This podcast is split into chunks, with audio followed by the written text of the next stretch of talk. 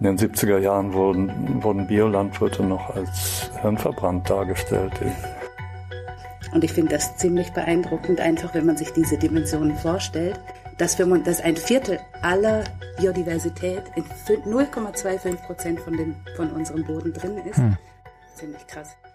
Ja, ich fand auch ziemlich vieles krass, was ich vor ein paar Wochen im Fibel gelernt habe. Das sind Sarah Simanczyk und Andreas Fließbach.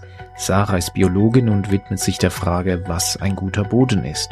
Andreas ist Agronom und erforscht unter anderem die Bodenfruchtbarkeit. Beide arbeiten sie am Forschungsinstitut für biologische Landwirtschaft, dem Fibel, in Frick. Ich bin zu ihnen gefahren, hatte eine Idee, in welche Richtung der Nachmittag verlaufen könnte, aber was rauskam, ist nun eine Stunde Gespräch, das manchmal einer Vorlesung, dann einer Geschichtsstunde, dann einem Biologieunterricht und dann wieder einer lockeren Anekdotenrunde gleicht. Nehmt euch diese Stunde Zeit, hört Sarah und Andreas zu, wie sie über das reden, worauf wir stehen, den Boden. Ich wusste, wie wichtig Boden für die Zukunft des Kaffees ist, jetzt aber kann ich nicht mehr wegschauen. Das ist Coffea Futurica, ich bin Philipp Schallberger, herzlich willkommen. Ja, also Sarah, Andreas, ich freue mich sehr hier zu sein. Und ich muss etwas sagen, ich bin bei euch, ich bin in Frick, ich bin im Fiebel. Ähm, Im Vorgespräch bin ich nämlich immer davon ausgegangen, dass wir uns digital treffen würden, weil ich mich so dran gewöhnt habe über die letzten Jahre und eigentlich ist das auch dieser Podcast jetzt wirklich einer der ganz wenigen, der wirklich live ist. Und für euch war es aber immer klar, dass wir uns, uns so treffen. Und ihr habt mich eigentlich zurückgebracht, ach ja, es gibt ja noch physische Treffen. Und ich habe mich dann gefragt, ob, ob Menschen, die Boden untersuchen, sowieso viel weniger digital und physischer sind. Ist das so? Seid ihr weniger digital? Wenn von meiner Perspektive aus definitiv. Ich ja? bin nicht so der Wahnsinn. Also ich verbringe meine Zeit nicht so oft am Handy oder am Computer, außer eben für die Arbeit. Ja. Wenn man so will. Geht mir genauso. Ich bin eigentlich lieber im realen Leben als vor dem Bildschirm. Na gut, der Boden ist natürlich ein, ein Objekt unserer Forschung. Nicht? Wir müssen den schon sehen und wir müssen ihn auch analysieren können. Deswegen brauchen wir immer das Reale. ja, Was macht ihr denn ganz genau am sind also ich bin seit, seit etwa 25 Jahren am Fibel tätig. Ich arbeite über die Biologie des Bodens beschäftige mich aber zunehmend mit, äh, mit globalen Fragen wie Klimawandel und nachhaltige Landwirtschaft, mehr so im, im größeren Sinne. Also meine, meine Arbeiten zur Bodenbiologie, die liegen weit zurück. Mhm. Und äh, jetzt, jetzt bin ich eher der, der Koordinator von Projekten und die, die Arbeiten, die so mehr ja, einen übergreifenden Charakter haben. Ja, ähm, ich bin seit 2014 hier, ähm, bin direkt ab dem Studium dann hier, habe ich eine Anstellung gefunden und ich arbeite im, der, im Bereich Nährstoffmanagement und Symbiosen und bin noch sehr viel eigentlich im Labor auch noch und ähm, mache da viele Analysen eben so mikrobiologisch, also molekular mikrobiologisch und Bodengesundheit, mhm. so im Großen und Ganzen kann man das so beschreiben. Ja. Also das ist eigentlich gesagt, also ein, ein gesunder Boden ist die Quelle für, für sehr viel Leben. So mal ganz generell, schenken wir dem Boden genügend Aufmerksamkeit? Ich würde meinen, äh, der Boden ist ja die Grundlage unseres Lebens. Ohne Boden hätten wir kein, keine Möglichkeit auf der Erde, auf dem Festland, Wasser zu speichern. Das ist eigentlich die die Hauptfunktion des Bodens, dass sie das Leben auf der auf den äh, trockeneren Seiten der Erde möglich macht. Dadurch entstehen erst Nischen, wo, wo Wasser sich sammelt und wo Lebewesen entstehen können. Diese Organismen, die haben sich dann da auf der, auf der Erde entwickelt und haben großartige Systeme entwickelt, die auch im Gleichgewicht standen. Etwa vor 10.000 Jahren ist dann der Mensch sesshaft geworden und hat angefangen, Ackerbau zu betreiben und Böden für sich zu nutzen. Im Zuge dieser Entwicklung des Ackerbaus und der immer weiter schreitenden Intensivierung der Landbewirtschaftung sind Böden immer mehr zu einem Objekt geworden, das man, ja, das man irgendwie nutzen konnte. Anfangs hat man es eine Zeit nutzen können und hat gemerkt, dann wird nach einer Weile der Boden unfruchtbar und man hat den Ort wieder verlassen und hat einen neuen genommen.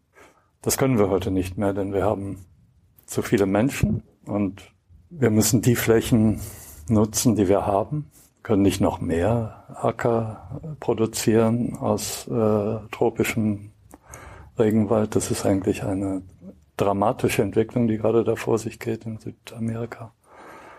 Das dürfen wir eigentlich nicht. Ein entscheidender Schritt zur äh, Übernutzung von Böden war der, es möglich war, industrielle Agrarproduktion zu betreiben. Das fing damit an, dass man in, in an gewissen Orten äh, Dünger gefunden hat, zunächst aus Guano. Das ist ein, ein Begriff, der ist so aus älteren, älteren Leuten ist das noch bekannt. Das ist ein Dünger, der aus, aus Vogelkot-Sedimenten sich entwickelt hat. Dann gab es die Dampfflug, Einrichtung. Die ersten Maschinen in den, im 19. Jahrhundert. Anfang des 20. Jahrhunderts gab es das erste Düngemittel aus äh, industrieller Produktion. Bayer Leverkusen, das ist so der Ort, wo, wo das entstanden ist. Dort fand auch die erste größte und immer noch, glaube ich, größte äh, chemische Explosion statt. Mhm. Mit Ammoniumnitrat hat man ja jetzt auch gerade wieder gesehen in Beirut. Im Anschluss daran waren Pestizide, auf, kamen Pestizide auf den Markt und man konnte immer mehr intensivieren. Man machte sich unabhängig von den natürlichen Gleichgewichtsprozessen. Nährstoffe waren plötzlich da, man konnte sie kaufen, man konnte die Mangelsituation, die in den Böden entstanden durch die Übernutzung, konnte man beheben. Die Erträge konnten immer weiter steigen, weil man nicht mehr limitiert war durch die äh, Nährstoffverfügbarkeit im Boden. Und mit den Pestiziden war man in der Lage, die durch Monokulturen entstehenden Epidemien äh, ganz effektiv zu bekämpfen. Das hatte alles natürlich Folgen. Die Nährstoffe im Boden führten zu Eutrophierung der Gewässer, Trinkwasser wurde, musste gereinigt werden, bevor man es trinken konnte und die Pestizide haben einen Artenschwund verursacht, der seinesgleichen sucht. Ja, und da sind wir eigentlich vor hm, ja, bis in die 70er Jahre ziemlich unbewusst hineingeschlittert. Und seitdem gibt es äh, eine immer stärker werdende Bewegung, die sich dagegen stellt. Seit wann gibt es das Fibel? Seit 72, 73. War das so eine Reaktion auch auf das, was war? Fibel war sicher eine Antwort auf den steigenden Bedarf der Menschen an gesunder Nahrung, aber auch eine Antwort der Landwirte, ähm, die, die nach Methoden suchten. Wie macht man das überhaupt? Ohne Chemie und ohne, ohne Düngemittel aus der Industrie. Mhm. Wir sind heute eigentlich an einem Punkt, wo wir mit Biolandwirtschaft äh, sehr gut dastehen. Es ist akzeptiert. In den 70er Jahren wurden, wurden Biolandwirte noch als hirnverbrannt dargestellt. Und auch die Lobby war sehr, sehr dagegen. Es, gab kaum jemand, der sich, äh, der sich an, an maßgeblicher Stelle für Biolandbau einsetzte. Das haben einige wenige Pioniere getan. Der ehemalige Chef vom Fibel, der Hardy Vogtmann, der ist dann anschließend äh, an seine Stelle hier an eine Professur in Deutschland gegangen. Und das war großartig. Damit fingen fing eigentlich so diese, diese Prozesse an, äh, äh, bedeutsam zu werden, ne? dass die Wissenschaft sich damit beschäftigt, dass auch zum Beispiel ein Begriff wie Bodenfruchtbarkeit plötzlich in der Wissenschaft ge mhm. genannt werden durfte. Als ich studierte, war das quasi äh, verboten der Begriff, der, der ist nicht greifbar, der ist nicht messbar. Was hast du studiert? Ich habe Agronomie studiert, Agronomie. Agrarwissenschaften in, in Göttingen. Ja. ja. Das war noch ganz ausgerichtet auf das, was vor den 70er Jahren war. Also ja. grüne Revolution ist der Schlüssel für, für die Herausforderungen, die da kommen mit genau. größerer Bevölkerung.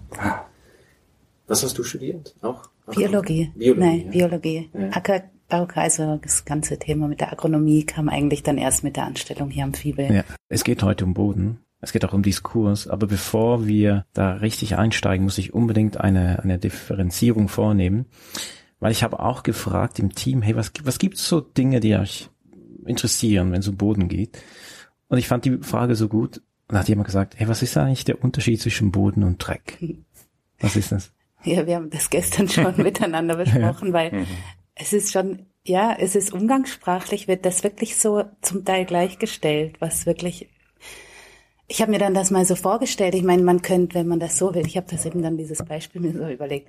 Ich meine, wenn man sagt, ähm, wenn man jetzt zum Beispiel was isst und der kleckert ein bisschen Marmelade aufs T-Shirt, dann das dann die Marmelade wird dadurch auch zum Dreck. Das ist ja einfach immer in welchem Kontext du den Boden mhm. siehst. Wenn er vielleicht auf deinen Schuhen klebt, auf den sauberen, würdest du ihn als Dreck bezeichnen. Aber dass er im Endeffekt wirklich als Dreck, als Synonym früher benutzt wurde, finde ich, ist schon noch ziemlich krass. Aber heutzutage, ich glaube, macht, ist das eigentlich wie, wie immer wie mehr wird man das gar nicht mehr so.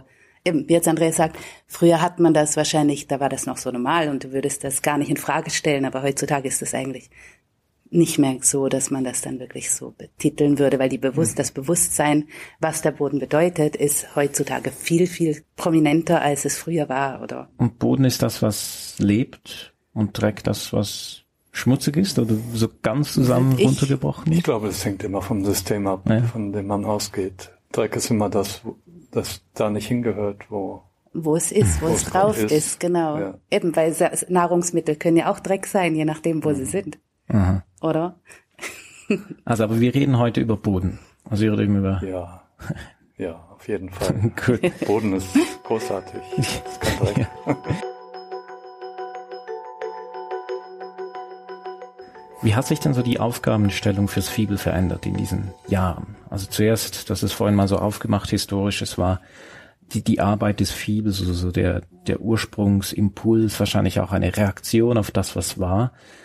Und heute geht's immer noch um Boden, aber wie hat sich der Diskurs darum verändert? Nun, also zu Anfang wurde das Fiebel gegründet, um äh, die Machbarkeit des biologischen Landbaus zu klären und auch äh, Landwirte zu unterstützen bei der Umsetzung von, äh, von Maßnahmen. Und die ersten Merkblätter gibt es immer noch, wie man, wie macht man äh, Schneckenbekämpfung oder wie, wie, wie funktioniert sowas unter Biobedingungen.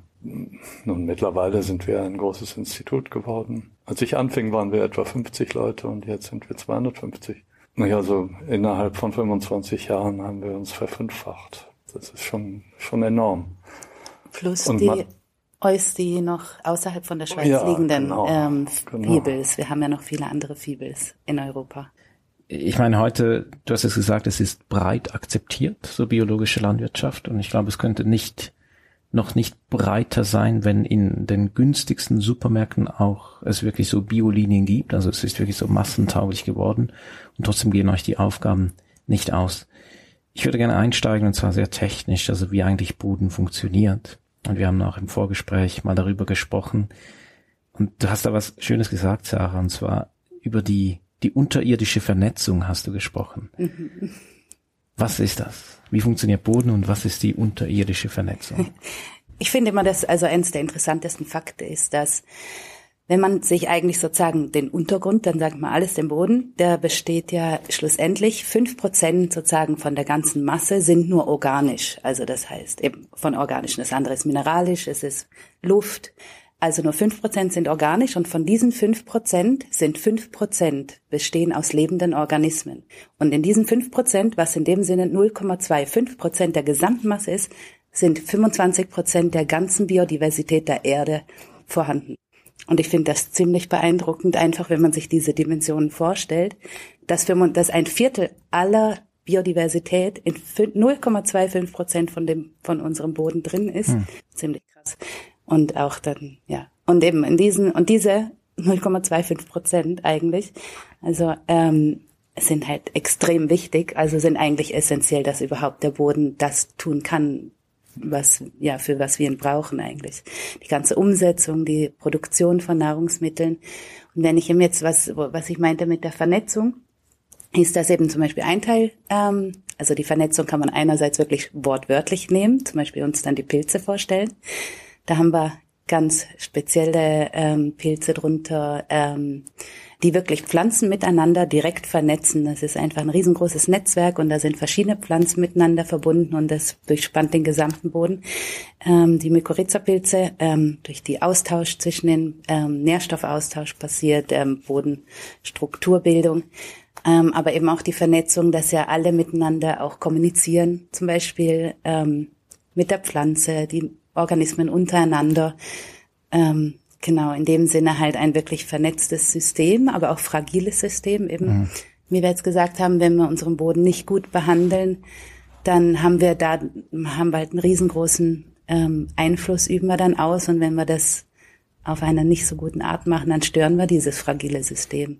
Wie wird denn kommuniziert? Also du hast gesagt, es gibt Austausch, aber mhm. wer kommuniziert mit wem wie? Da unter der ähm, Erde. Also eigentlich sozusagen das Einfachste, wenn man Pflanzen sich vorstellt, die haben ja ähm, über die Wurzeln scheiden die Exudate aus, also chemische Stoffe auch zum Teil. Und dadurch ähm, werden zum Beispiel gewisse Pilze angeregt, überhaupt sich zu entwickeln und mit der Pflanze dann in Kontakt zu treten. Dasselbe zum Beispiel mit den Knöllchenbakterien. Das sind die, wo den ähm, zum Beispiel der Erbse helfen, ähm, Stickstoff eigentlich direkt aus der Luft aufzunehmen und so unabhängig von Düngemitteln überhaupt ähm, gut wachsen zu können Leguminosen, also Körner, Leguminosen, das kann ich so sagen, oh, ja. ähm, ist ja ein, also jetzt ein weit, es wird ja auch immer wichtiger für die mhm. Ernährung, mhm. weil sie eben unabhängig von Düngern wachsen, in dem Sinne wachsen können, weil sie eben mit Bakterien in, in einem, in einer Symbiose, also in einer engen Beziehung leben.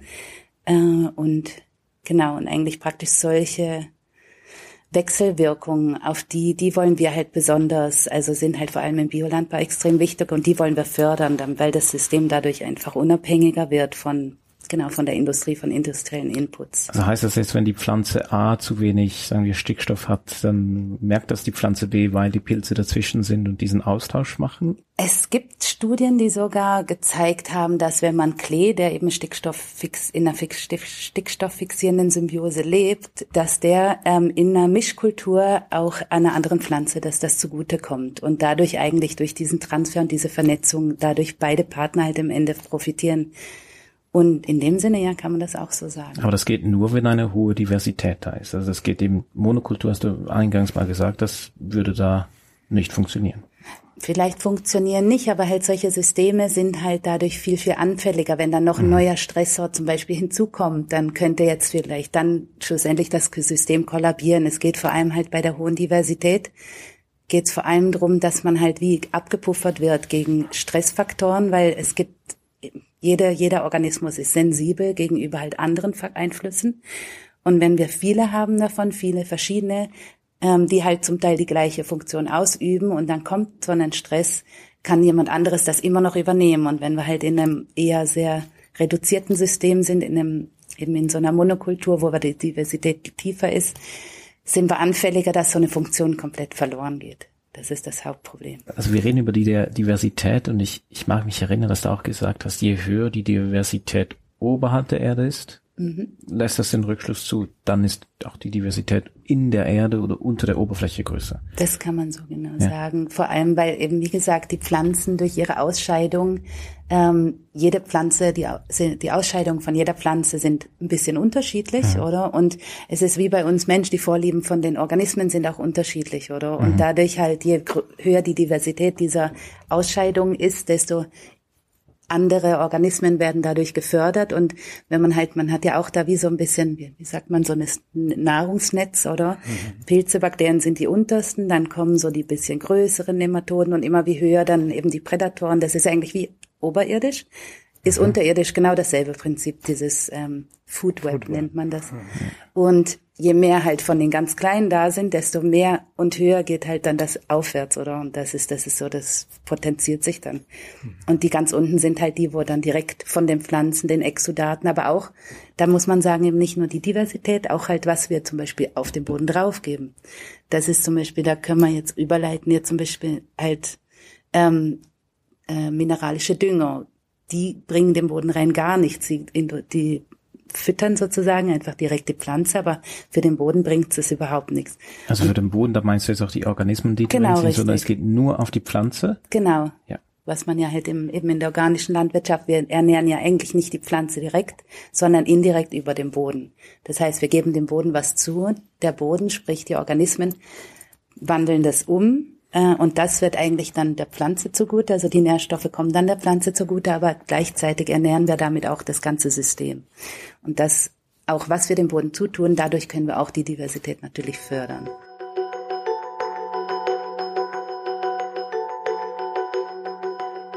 Bodengesundheit, hast du gesagt, ist so ein, ein Wort, das auch ja so eine neue Schöpfung ist. Was, was ist denn ein gesunder Boden und was ist ein kranker Boden? Oder sagen wir ein ungesunder Boden? Also ganz einfach kann man schon mal sagen, gesunder Boden ist sicher ein sehr lebendiger Boden. Das ist mal die Grundlage. Ja, würde ich unterstreichen, ja. Ein gesunder Boden muss eigentlich die Bodenfunktion die wir mal benannt haben. Also wir können den Boden ja auch nur so betrachten, wie wir ihn kennen. Wir können sagen, der Boden hat für uns oder für das Ökosystem jetzt besondere Funktionen. Der muss äh, filtern können, der muss abbauen können, der muss das, was die Photosynthese über das Jahr gebildet hat, wieder in seine mineralischen Grundbestandteile zurückversetzen. Und das sind eben dann die Bakterien und Pilze und auch die kleinen Tiere, die alles zerkleinern erst und in ihrem Verdauungstrakt mit Bakterien anreichern. Das sind diese Organismen, die dazu beitragen, dass äh, wir nicht in einem Berg von organischer Masse ertrinken. Nicht? Sonst wäre die Photosynthese ja ganz toll, aber mhm. das muss auch wieder zurück. Mhm. Und das, das macht einen gesunden Boden aus, neben den Funktionen der der Habitatfunktion, dass, dass äh, Böden ein, ein Standort sind, ein, ein Lebensraum sind für, für kleine Organismen, die dann auch, das sind die, die sogenannten Sekundärorganismen, die Primärproduzenten sind die Pflanzen, die aus mhm. Luft und Sonnenenergie und Wasser organisches Material produzieren können. Und die Sekundärproduzenten sind die, die davon leben können und ihre eigene Biomasse aufgrund dieser. Auch wie wir, ne? Wir leben ja auch von der Biomasse der Pflanzen letztlich. Äh, wir, wir sind auch Sekundärproduzenten. Mhm. Wie, also Lebensraum ist ein gutes Stichwort. Wie kommen denn die, ja, die Bewohner da rein in diesen Lebensraum? Waren die schon immer drin? Führen wir die zu oder mach, wer zieht eigentlich hier wen an?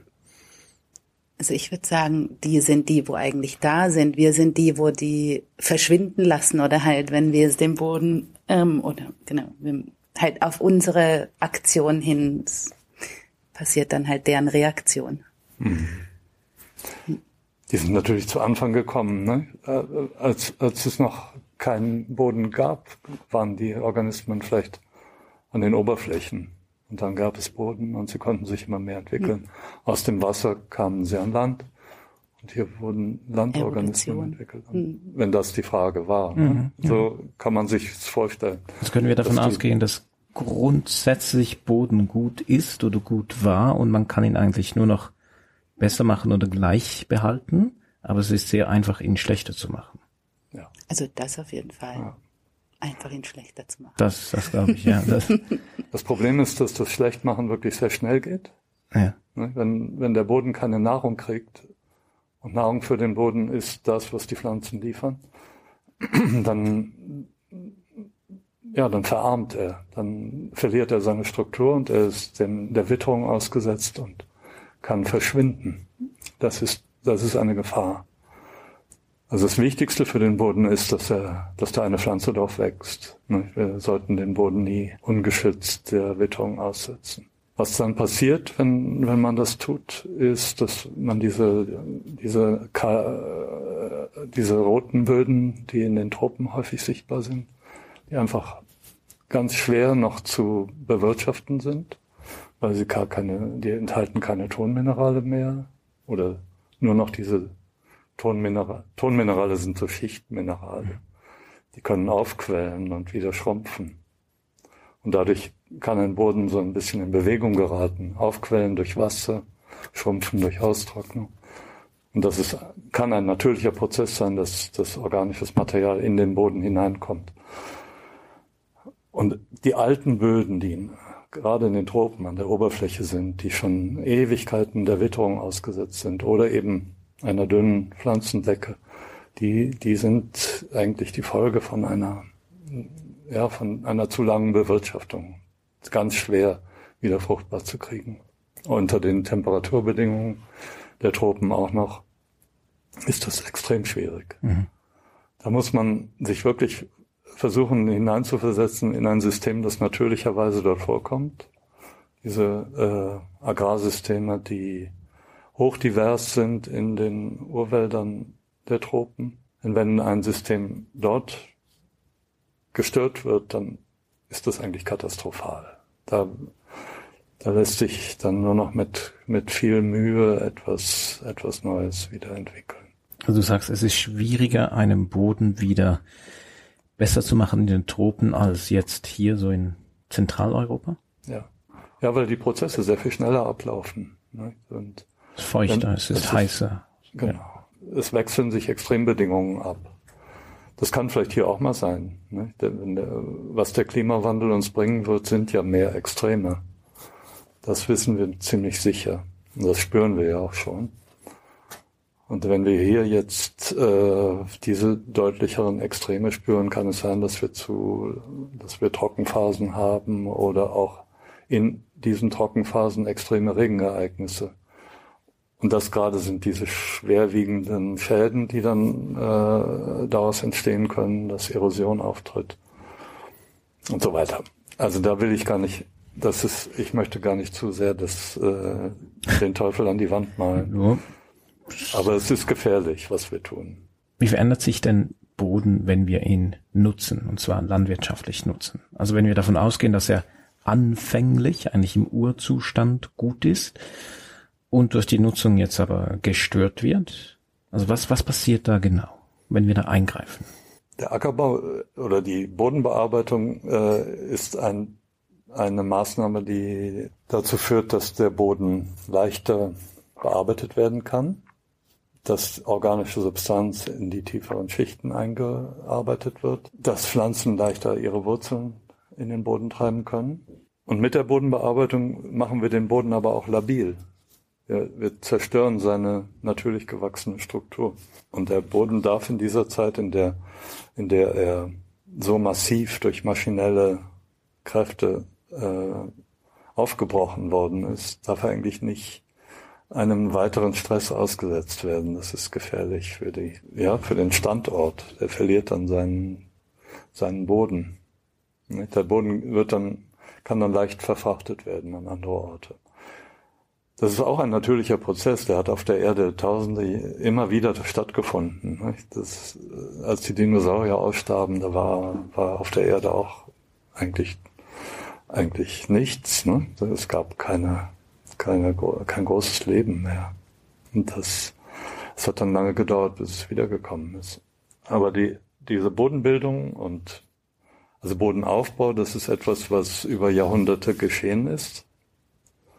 Und wenn wir den Boden neu in, äh, in Nutzung nehmen, dann ähm, führt das in der Regel dazu, dass die organische Substanz des Bodens abnimmt, was auch dazu beiträgt, dass man dort Ackerbau betreiben kann, denn der Ackerbau lebt von diesem Abbau der organischen Substanz. Da werden dann Nährstoffe frei, die die Pflanzenwachstum erlauben. Wenn man diesen Prozess immer weiterführt, dann, dann, dann äh, führt das zu einer kompletten Verarmung der Böden und, und zu Situationen wie, wie in untertropischen Bedingungen, wie wir das häufig jetzt finden, nicht? in, in, äh, in ariden Gebieten, wo die Böden eigentlich nur noch ein mineralisches Gerüst sind, ganz wenig organisches Material enthalten. Also das passiert dann, wenn wir wirklich Extraktionswirtschaft betreiben, also ja, nur das ja. aus dem Boden nehmen, aber nichts zurückgeben. Nichts zurück. Aber Boden muss essen, also Boden braucht Nahrung.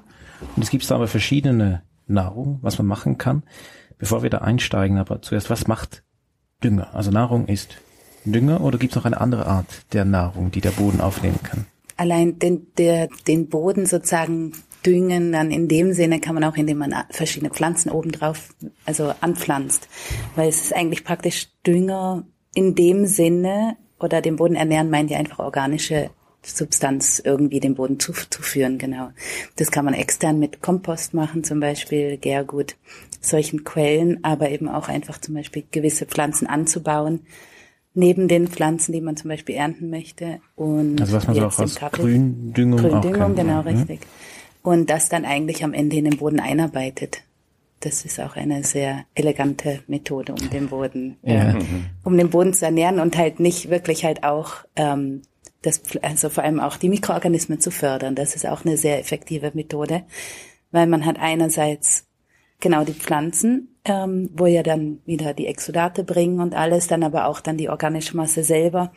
Und ähm, wenn man vor allem dann auch noch Pflanzen anbaut, ähm, verschiedene, zum Beispiel in der Mischkultur, äh, hast du auch wieder dann die verschiedenen eben, wo dann noch mehr die Biodiversität dann anregen eigentlich und sozusagen dann mehrfach positive Effekte mhm. dann auf dem Boden hat. Also, also ich würde vielleicht noch hinzufügen, dass die Nährstoffe, die die Pflanze braucht, das sind tatsächlich diese mineralischen Nährstoffe, die, die man industriell erzeugen kann, theoretisch. Oder für die industrielle Landwirtschaft würde das reichen. Der Biolandbau braucht aber immer die Nährstoffe in biologisch gebundener Form. Mit der Biolandbau beruht auf, auf einem Kreislauf der Nährstoffe. Man kann alles aus dem Blickwinkel dieser Nährstoffe betrachten, aber im Biolandbau ist das eigentlich ein ganzheitliches Betrachten. Man versucht die, die Nährstoffe, die nötig sind, um die Pflanze zu erzeugen, in biologischer Form zu behalten, dass sie gar nicht erst in die mineralischen Bestandteile zerfallen. Also möglichst wenig Nitrat und möglichst wenig lösliche Stickstoffe, sondern alles gerade so, dass es äh, synchron ineinander übergeht. Also alles, was biologische Bestandteile sind, die können weiter verarbeitet werden, aber mineralische Bestandteile, die bleiben dann einfach. Ja, die, nun, die, ähm, die sind gezielt für eine bestimmte Funktion. Ne? Man düngt, man düngt Stickstoff oder Phosphor und äh, zielt damit auf eine bestimmte ähm, Wachstumsantwort äh, bei der Pflanze. Der Biolandbau hat immer auch noch den, äh, wenn ich das so sagen kann, den Kohlenstoff im Kopf. Ne? Der, der, der Kohlenstoff ist die Grundlage für die ganzen organischen äh, Prozesse im Boden und in der Pflanze und im, im Kreislauf der Elemente. Der Kohlenstoff ist auch in der Atmosphäre mit seiner CO2-Menge, die immer weiter steigt. Aber die Pflanze kann das wieder in organische Substanz umbauen. Das, das ist eigentlich der, der zentrale Angelpunkt, äh, wo die Systeme sich unterscheiden. Dass im Biolandbau die, der Kohlenstoff als Träger für Nährstoffe eine viel größere Rolle spielt als in den anderen äh, Ackerbau- oder Landbausystemen. Das klingt jetzt sehr äh, akademisch, aber ja. vielleicht also es darf auch eine auch so es, darf, es darf auch eine Akademiestunde sein mhm. hier, auf, auf jeden Fall. Ich finde es immer wieder interessant, auch bei uns in Kaffeekursen, wenn wir von Düngung reden und wir machen bei uns auf der Farm auch Gründüngung, also wir haben viele Leguminosen ähm, für die Stickstoffbindung. Wir machen viel mit also Bodenbedeckung zuerst auch mal, weil eben Subtropen, es, es, es regnet viel, es windet viel und wenn es regnet, dann schwemmt auch so. Ähm, es geht darum, die, die, das UV-Licht zu, zu blockieren, so auf dem Boden. Wir machen da verschiedene Dinge und trotzdem höre ich immer wieder so, ah, ihr düngt. Also ja, natürlich, weil der Boden, der braucht ja, der braucht ja Futter. So was passiert denn, wenn wir jetzt nicht düngen, aber auch nichts anpflanzen würden? Wäre das dann ein System, das einfach für sich leben würde? Ja, das wäre eigentlich in dem Sinne eine, eine Wiese oder Klar, oder der Wald, wo ja auch einfach ein System in sich ist. Mhm. Genau, weil dann ist das System ja unabhängig. Eigentlich braucht das System braucht ja nicht uns, wir brauchen ja das System. Okay, also wir haben verschiedene Arten von Futter für den Boden. Also wir haben gesagt, es gibt also mineralischen Dünger, es, wir haben äh, das auch schon Kompost genannt. Mhm. Ähm, könnt ihr das noch mal gerne ganz einfach spezifizieren? Also mineralischer Dünger und biologischer Dünger? Was sind da genau die Unterschiede? Grundlegend, also mineralisch, da hast du wirklich in dem Sinn mineralische Dünger sozusagen als Eigenschaft. Du hast praktisch eine, du hast einfach wie Zucker. Also das ist einfach eine reine ich finde das manchmal echt schwer zu sagen, aber du kannst das. Davon, also macht die Akademie schon, das ist schon gut. Nein, aber, ähm, also die mineralischen Dünger, ähm, vor allem die, die man jetzt gerne in der konventionellen Landwirtschaft anwendet, das sind auch wasserlösliche Dünger, sprich, die sind wirklich, eigentlich sind sofort verfügbar für die Pflanze. Ähm, Genau, und sie werden einfach dadurch, es braucht keine andere Zwischending. Man kann ja auch Hydroponics, die, der im Wasser anbaut, da braucht man ja auch keinen Boden. Man kann das System direkt so anbauen, man gibt die chemischen Dünger dazu, weil die sich im Wasser lösen. Die Pflanze nimmt es auf. Man braucht eigentlich das Medium Boden in dem Hinsicht, in dem System bräuchte man das gar nicht. Und in, im Biolandbau eben, wo man die organischen Dünger hat, dann ist es wirklich noch die komplexe Struktur. Sprich, zum Beispiel eben das Blatt oder ein Stück Wurzel, wo dann zuerst abgebaut werden muss, um dann daraus diese mineralische, diese sozusagen die mineralischen Fraktionen rauszulösen, damit die Pflanze das dann aufnehmen kann und dabei eben dann wieder Kohlenstoff, wo dann einfach nur anders dann auch abgegeben wird. Das ist eigentlich so der Unterschied. Wir, wir arbeiten gerade in zwei Projekten, wo es darum geht, von konventioneller Landwirtschaft auf biologische und im einen Fall auf biodynamische Landwirtschaft umzusteigen, im Kaffeebereich. Mhm. Aber ähm, das ist natürlich eine längere Geschichte. So, die geht da etwas länger in Mexiko, wo wir an einem Projekt dran sind. Die machen aber Agroforstwirtschaft, also die, die haben eigentlich eine sehr gute Grundlage, die haben aber schon ziemlich heftig auch da den Boden wirklich sehr konventionell bearbeitet.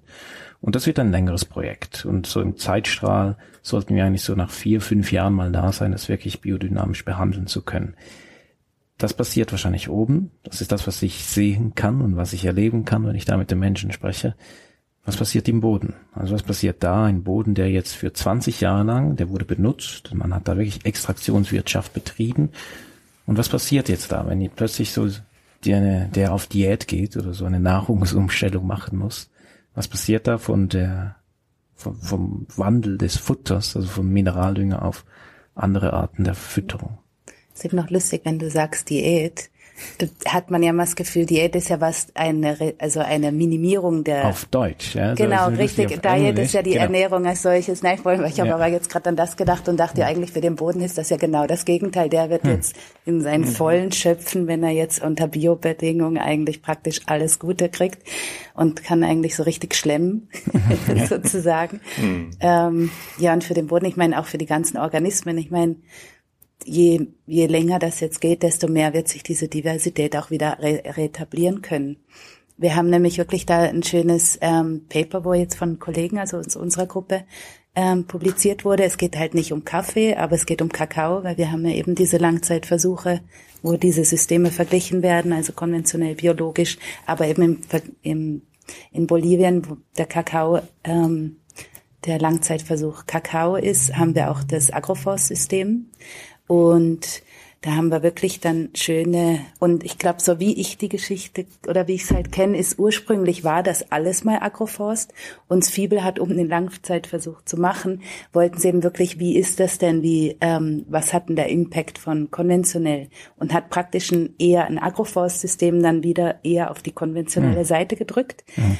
Und ähm, hat man wirklich, man sieht extreme Unterschiede jetzt in der, vor allem in der eben Bodenfruchtbarkeit, in die, die in der Diversität von Pilzen, Bakterien, einfach wie viel reichhaltiger das System ist in den diverse, in dem Agroforstsystem oder dann sogar noch in diesen sukzessiven System, wo man wirklich diese sukzessive an Etablierung von neuen Pflanzen auch so dieses ähm, dann eigentlich kommen durch die, sagen durch die Nahrungsumstellung kommen jetzt da neue Bakterien, also neue alte Bakterien wieder rein, sage jetzt mal durch Kompost, oder waren die schon immer da, aber werden jetzt wieder aktiviert? Beides. Beides. Ja.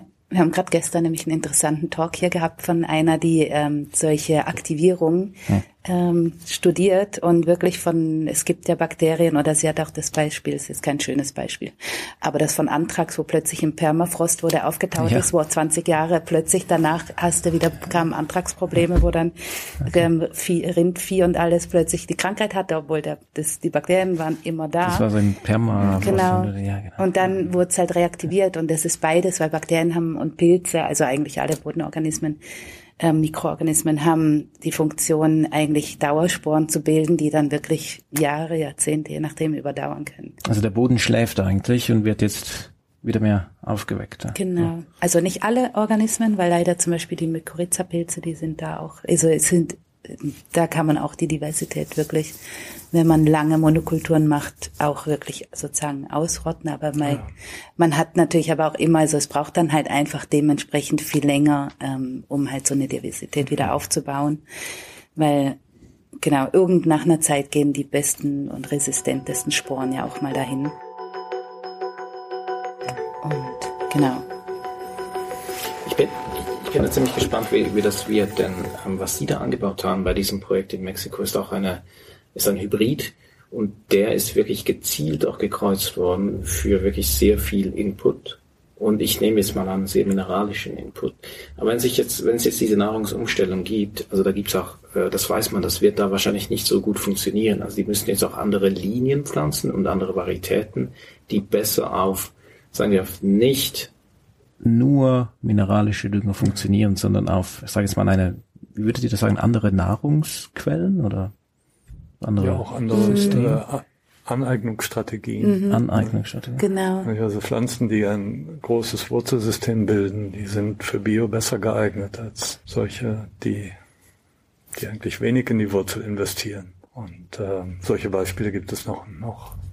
Das ist nicht nur Wurzel und Genau, und eben auch über die Exodate halt ihre, genau. ähm, die nützlichen ja. Bodenorganismen sozusagen anzulocken oder ähm, mhm. anzureichern dadurch in ihrer Umgebung. Das ist wirklich, da gibt's ja, ja, sehr viel so Züchtungsstudien jetzt auch, wo eben vorher war die Züchtung immer ausgelegt. Oberirdisch Produktion, Produktion und immer wie mehr Ertrag. Und jetzt ist halt auch immer wie mehr das Bewusstsein da. Es geht nicht nur um drin, was oben ist, sondern halt auch, was unten ist, so dass man mehr den Fokus auch auf die Wurzel und das ganze ähm, unterirdische mhm. Leben eigentlich. Ja, wir erleben gerade ein schönes Beispiel. Das ist zwar jetzt auch nicht Kaffee, aber es ist eine, ein Biozüchter, der in, in der Schweiz äh, Weizen züchtet. Und der hat jetzt gerade, oder nein, jetzt schon vor, vor zehn Jahren etwa, hat er eine Sorte auf den Markt gebracht, die entgegen aller äh, bisherigen Strategien langes Stroh hat, also ganz lange Halme und, ähm, und so einen dichteren Wuchs. Und die kommt ohne Pestizide aus, weil äh, die Pilze sich in diese hohen Regionen nicht vorwagen. Mhm, ne? Da kommen da nicht hin, ja, weil der Wind okay, es da oben immer schnell abtrocknet. Und diese Pflanze investiert auch mehr in die Wurzel, hat also eine bessere Aneignungsfähigkeit für, für Nährstoffe dadurch. Und das ist ganz interessant. Das ist ein, ein Biozüchter, der hat das für den Biolandbau gezüchtet. Aber die konventionelle Landwirtschaft fragt diese Sorte jetzt genauso na stark nach wie die äh, Biolandwirtschaft. Das ist also ein, ein tolles Beispiel, dass sich etwas, eine, eine Strategie, von der man dachte, sie sei unnötig, diese langen Strohhalme. Man hat immer stärker auf kurzwüchsige Weizensorten hin selektiert, äh, gezüchtet. Und dass die sich gar nicht äh, auszahlt auf die Dauer. Nicht? Wenn man ein, ein Recycling-System hat, ein System, das Nährstoffe rezykliert, dann ist eigentlich solch eine Pflanze viel sinnvoller. Denn die braucht wenig Input, keinen Schutz vor Pilzen und Insekten, weil sie so gut dasteht. Und ähnlich stelle ich mir das auch für, für die Agroforstsysteme in den ja. Kaffeeplantagen vor. Können sich denn Pflanzen der Nahrung anpassen oder ist das weniger der Fall. Ist gerade so in diesem Umwandlungs-Prozess in Mexiko. Also du hast also die Kaffeeba eigentlich ja. die Kaffeebäume, oder? Ja. Also kann es sein, dass die jetzt sagt, okay, ich irgendwie muss ich meine Wurzeln doch noch anders ausrichten? Also in der Agroforstwelt, da sagt man ja, man kann die Pflanzen trainieren, dass sie bestimmte Dinge tun, die die man von ihnen wünscht, sozusagen. Ne? Also man schneidet sie dementsprechend oder man, man, äh, man versucht sie so zu gestalten, dass sie am besten in das System passen. Und ich glaube, das geht auch mit, mit Kaffee.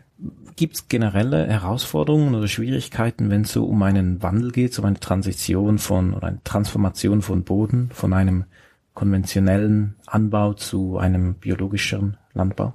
Ähm, sagen wir mal, die Effizienz ist natürlich am Anfang noch nicht so hoch, weil wahrscheinlich, vor allem je nachdem, wie gestört halt das System schon ist, also brauche halt eine Zeit lang, um dann wirklich eben in einem sehr dynamischen, ähm, sehr ähm, diversen Boden hat man halt so viele Player, die können dann das alles sofort umsetzen und diese ganzen Prozesse ähm, können stattfinden und in einem eben gestörten, eher sehr dann der gestörten System ist das dann natürlich, braucht das länger. Mhm.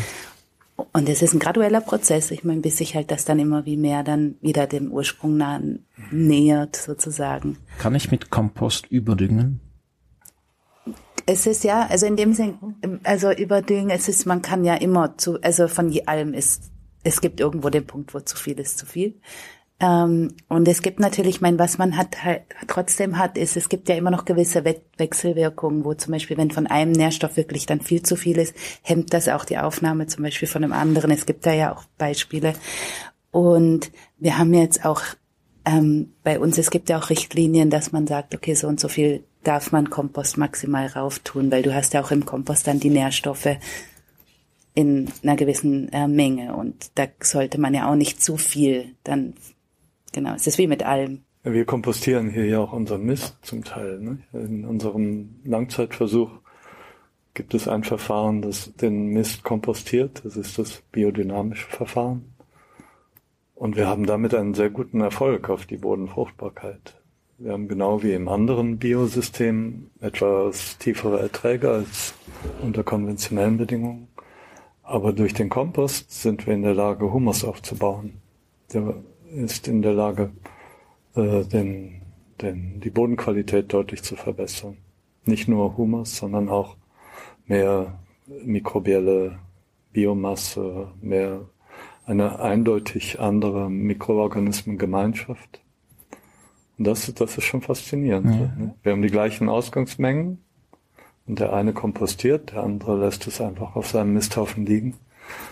Und durch den Kompost kriegt man irgendeine eine Stabilisierung der organischen Substanz hin, die dazu führt, dass der Bodenhumus ansteigt. Also ihr macht eben diese Langzeitstudie, da vergleicht ihr ähm, konventionelle Landwirtschaft, biologische und biodynamische nebeneinander. Mit welchen Kulturen macht ihr das alles? Was pflanzt ihr da an? Das machen wir hier mit den üblichen Ackerkulturen. Ja. Ne, das hat angefangen damit, dass wir Weizen, Kartoffeln, und äh. Gerste angebaut haben. Und mittlerweile haben sich, hat sich die Fruchtfolge mhm. ein bisschen geändert. Und jetzt bauen wir Mais, Soja, Weizen, Kartoffeln und immer zwei Jahre Kleegras an. Denn dieser Versuch, der, der äh, äh, mimt einen, einen gemischt wirtschaftenden Betrieb, mhm. der auch Tiere hat. Ja. Das ist ja auch in der Schweiz das übliche System. Ne? Und, und daher, daher haben wir das damals so, oder die, die Gründer dieses Versuches, die haben das damals so, so designt. Es gibt aber auch ein, ein kleines Verfahren, ein Kontrollverfahren, das nur mineralischen Dünger erhält. Und das hat tatsächlich deutliche Humusverluste. Also über das hinaus, was eh schon, das war ein konventioneller Acker. Und über das hinaus, was eh schon verloren gegangen ist, hat dieser Boden noch weiter an Humus verloren. Wo ging der Boden hin, der da? Du meinst, ah, dass er verloren der, geht ja, genau. eigentlich? Es ging eigentlich nur der Humus verloren, also nur die organische Substanz ja. und die ging in die Luft. In die Luft. Und ihr habt da gesagt, also was ihr seht, ist hm, Humusverlust bei höherem Ertrag aber. Und ihr seht nicht gleich hohen Ertrag bei biologischen Fällen? Nein. Nein. Die aber Bioverfahren haben etwa 15 Prozent weniger aber auch weniger Kosten.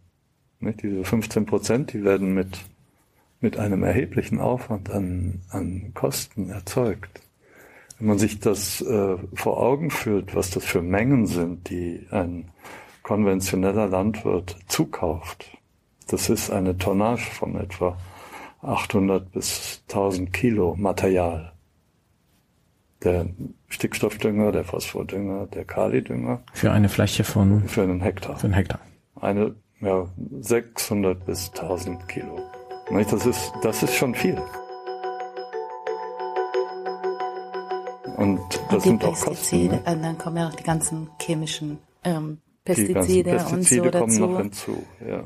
Ja, das ist enorm. Wir haben das neulich mal für eine Fernsehsendung zusammengestellt. Da ist so ein Berg von, von Mineralsubstanz. Ne?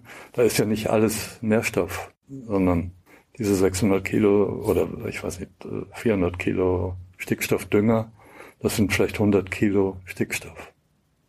Ne? So muss man sich das vorstellen. Ist sehr viel. Und wenn man daneben dann die entsprechende Menge an äh, Kühen äh, platziert, das ist ein, eine Kuh und ein Kalb, die so viel äh, Dünger produzieren, dass das für die Menge an Ertrag reicht. Ne? Das ist schon verrückt.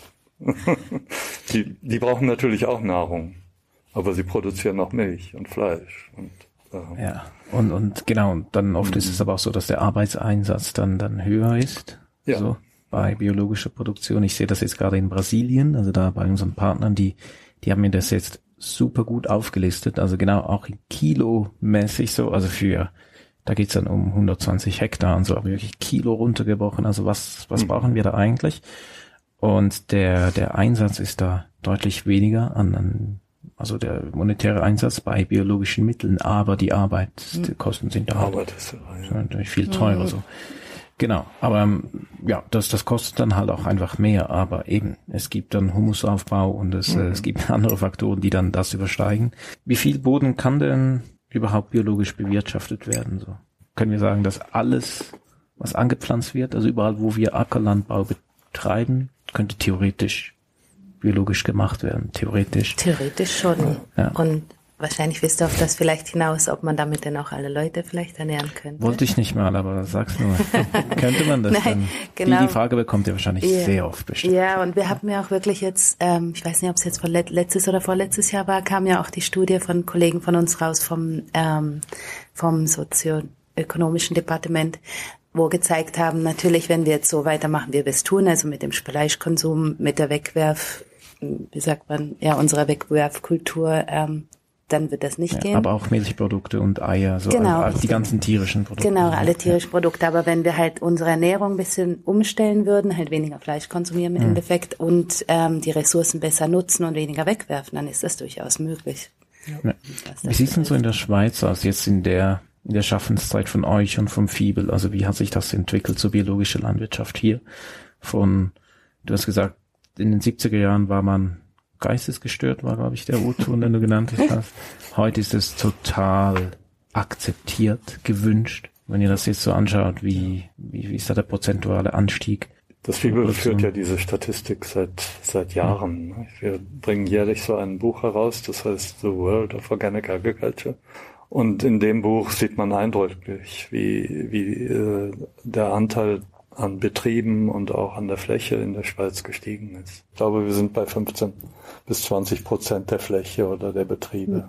Nicht nur hier, also wird ja eigentlich in jedem System mhm. haben sie das Potenzial. Wenn was ich gesehen habe, ich hatte ein Projekt mit Dattelpalmen, ähm, wo ich, wo wir auch durch ähm, mit ähm, Bodenbewirtschaftung ähm, einfach mit nachhaltiger Bodenbewirtschaftung die Dattelproduktion erhöhen wollten. Und dort haben wir halt, was wir dort oft gesehen haben, das war vor allem in Marokko und Tunesien, und was wir dort oft gesehen haben, war, dass die Landwirte im Eigentlichen schon sehr ähm, eigentlich Bio als solches, also in dem Sinne organische Landwirtschaft betrieben haben, aber viele dort aber nicht zertifiziert waren, also äh, weil dort dann das Problem war, sie müssen halt das Zertifikat haben, das ist für den Einzelnen eher teuer und dadurch haben sie dann angefangen, Koop ähm, Corporations, ja, Kooperationen zu bilden, wo dann dadurch eigentlich, wie sie das besser managen können. Aber ich glaube, es gibt's meistens ja je nachdem vielleicht schon öfters, aber halt nicht zertifiziert, weil halt die Zertifizierung mhm. natürlich als solches ja auch trotzdem Kosten bringt. Wir haben so einen Kaffee, also die nennen das dann immer Organic by Default. Also mhm. so, ähm, und da kommt auch so ein Kaffee aus Guinea. Ähm, ja, und die, die sind einfach tausend Kilometer im Landesinnern. Mhm. Und er hat gesagt, weißt du, hier fährt niemand hin und ich habe keine Lust, dann irgendwie Tonnen Mineraldünger hierher mhm. zu schleppen. Wir machen das einfach nicht und suchen andere Wege. So, aber er braucht auch keine Zertifizierung, hat keine Lust dazu, also so O-Ton, sondern macht das einfach mhm. anders. Mhm. Aber was mich jetzt interessieren würde, so eine Palme. Also ich mhm. kenne die Region ein bisschen und ich, wenn ich mir die Böden jetzt so vor Augen führe, das sind ja andere Böden als hier und die sind auch nicht so feucht. Äh, wie, wie kriegt man denn da jetzt so eine, eine Mikrobenvielfalt hin?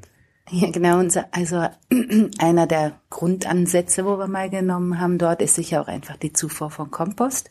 Das ist jetzt auch was, wo halt dort überhaupt noch nicht typisch ist und innerhalb vom Projekt, das war auch wirklich was, ein tolles Outcome sozusagen, dass ähm, dort die Landwirte, also wirklich, wir haben halt mit unseren paar Case Studies angefangen, ähm, dass alle Nachbar ähm, Farmen dann auch voll interessiert waren und dann am Ende irgendwie nach drei Jahren haben dort irgendwie die ganzen Nachbarn auch angefangen, Kompost auszubringen. Und jetzt als Folgeprojekt wurde dort wirklich jetzt geschaut, dass man dort eine richtige Kompostieranlage sozusagen auch in Betrieb nehmen kann, also in den Lokalen, in den ähm, Dörfern, um das Ganze, die organische Masse, die jetzt einfach dort einfach irgendwie gestapelt wird und so ein bisschen vor sich hin dann ähm, rottet, äh, die eigentlich dann auch sinnvoller zu nutzen, ähm, weil Kompost in der Region gibt's gar nicht. Also den Kompost, den wir benutzt haben, wurde auch bei einem Partner halt erst in einer anderen Region haben wir den dort rübergebracht, weil das dort in dem Sinne jetzt so gar nicht bis jetzt noch nicht produziert wurde.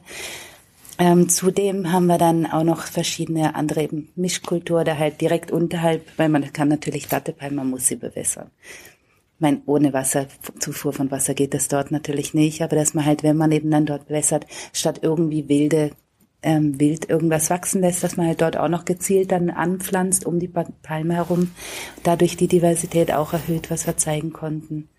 Eigentlich sozusagen mit verschiedenen Praktiken gleichzeitig mhm. eigentlich sozusagen dann dort das System verbessern. Also es braucht immer individuelle Lösungen, also immer sehr punktuell. Genau.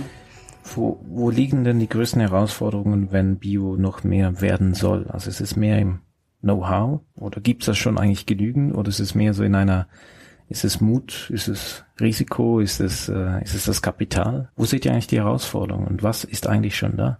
Meiner Ansicht nach ist es die Überzeugung des Betriebsleiters. Es ist wichtig, dass man davon überzeugt ist, das Richtige zu tun. Und dann ist man auch gewillt, vielleicht eine Zeit lang etwas mehr Arbeit hineinzustecken, die sich dann später auszahlt. Das scheint mir das Wichtigste. Und meine Erfahrung in, in Afrika, die zeigt das auch, dass die Bauern, die, die per se schon innovativ sind, die bringen, also die interessiert sind, die offen für Neuerungen sind, die, die bringen solche Systeme auch zum Laufen. Die, die können, können zum Beispiel ein Agroforstsystem managen und merken, dass man eben auch nicht nur, nicht nur die Kultur beachten muss, sondern auch die Forstpflanze im System. Die muss auch gemanagt werden. Ein, einer, der, der mitdenkt und mitfühlt, wie so ein Ackerbausystem aufgebaut ist, der schafft das auch. Und dem sozusagen auch sein genau der Betrieb am Herzen liegt. Wir hatten ja. nämlich auch, wir hatten drei so Case Study Regions bei uns in Marokko und zwei davon, das, die sind halt mehr noch, das sind, ist eh, sind, sagen wir mal, eher ärmere Gebiete gewesen, wo dann wirklich der Landwirt, dem gehörte die Farm und der hat selber mit der Familie das bewirtschaftet. Und in der dritten Region, das war eher die reichere und da war eigentlich der Landwirt, hat Leute angestellt und es war eine reiner Produktion und dort, ich meine, die Leute, die einfach angestellt wurden, denen war jetzt der Betrieb dann auch nicht so viel so am Herzen, dass es dort läuft und schlussendlich haben wir dort dann auch wirklich so das gesehen, dem, denen war es dann auch so ein bisschen egal. Die haben sich gar nicht drum mhm. gekümmert, ob jetzt der Boden dort besser wird oder nicht, oder? Und dem anderen Betrieb eben in den anderen zwei Regionen, das war enorm, wirklich. Also wie auch jedes Mal, wenn du dann hingekommen bist, wie sie gestrahlt haben und dann zu mir gesagt haben, oh, siehst du, in dem System, wo wir jetzt den Kompost ausbringen, die Pflanzen sehen viel besser aus, viel grüner. Ich meine, ich als un eher untrainiertes oh, ja, wow. Dattelpalmauge, ja, ja, für mich sahen die jetzt alle ähnlich aus jetzt von der Ding, aber für die war das enorm und das fand ich schon echt beeindruckend. Hm. Ich denke, es ist einfach wichtig, dass wir an allen Orten der Welt Systeme entwickeln, Agrarsysteme entwickeln, Anbausysteme, die an den Standort angepasst sind. Und dafür guckt man am besten dorthin, wo natürlicherweise sich eine Population, eine Pflanzengesellschaft entwickelt hat. Und ich glaube, wir kommen mit unserer Denkweise der industriellen Produktion, dass ein Wirkstoff, ein Pestizid und noch ein Wirkstoff, dass die in, nötig sind, um zu produzieren, kommen wir nicht weiter. Wir müssen versuchen, diese Philosophie anzunehmen dass, dass wir autarke Systeme erzeugen, die in sich selbst stabil bleiben. Und dafür sind hochdiverse Kaffeeproduktionsstätten natürlich ein wunderbares Beispiel. Wenn dort sehr viele verschiedene Pflanzen sind, die sehr viele verschiedene Pflanzenreste produzieren, die auch wieder eine hochdiverse Mikroorganismengesellschaft erzeugen. Je mehr Pflanzen auf einer Fläche sind, umso besser. Wer mitdenkt und mitfühlt, wie so ein Ackerbausystem aufgebaut ist, schafft das auch, sagt Andreas. Ich komme gerade aus Mexiko zurück, wo wir ein neues Projekt gestartet haben. Da unterstützen wir zusammen mit Partnern eine Kooperative von einer sehr konventionellen Landwirtschaft auf ganzheitliche, regenerative Methoden zu wechseln. Das braucht Zeit und vor allem braucht es Know-how. Es braucht Unterstützung von außen und die Bereitschaft im Innern. Die Produzierenden haben Lust darauf. Einerseits, weil sie sehen, dass es funktionieren kann. Weil sie kein Gift spritzen wollen, weil sie um ihre eigene Gesundheit fürchten, weil sie eine Prämie für naturnahen Anbau bekommen und sie so einen anderen Markt anpeilen können. Wir können schon mehr Bio fordern, aber wir müssen auch mehr bezahlen. Und wir sind bereit dazu. Ich habe diesen Sommer aber auch mit Produzenten gesprochen, für die Bio überhaupt gar keine Option ist. Weniger Ertrag, mehr Arbeit, sagten sie. Und es wird nicht genügend bezahlt. Also nochmals, Bio kostet. Und das ist gut so. Denn ein gesunder Boden ist einer der größten CO2-Speicher. Wer überhaupt nichts mit Bio anfangen kann, könnte ja mal einen sehr pragmatischen Blick auf den Boden werfen. Durch die Förderung von Bio und damit der Bodengesundheit versenken wir mehr CO2. Nur schon deswegen lohnt es sich, auf gesunde Böden hinzuarbeiten. Bio bietet verschiedene Anknüpfpunkte. Es hilft, das ganze Thema etwas weniger politisch zu betrachten und Wissenschaftlern zuzuhören, die sich so intensiv mit Teilbereichen wie dem Boden auseinandersetzen. Ob Gesundheit, Kosten oder CO2, Moral oder tiefe politische Überzeugung, ich glaube, da ist für alle etwas dabei. Ich hoffe, dass auch ihr die Böden jetzt immer genauer anschaut und dann neue Fragen auftauchen. Wir hören uns.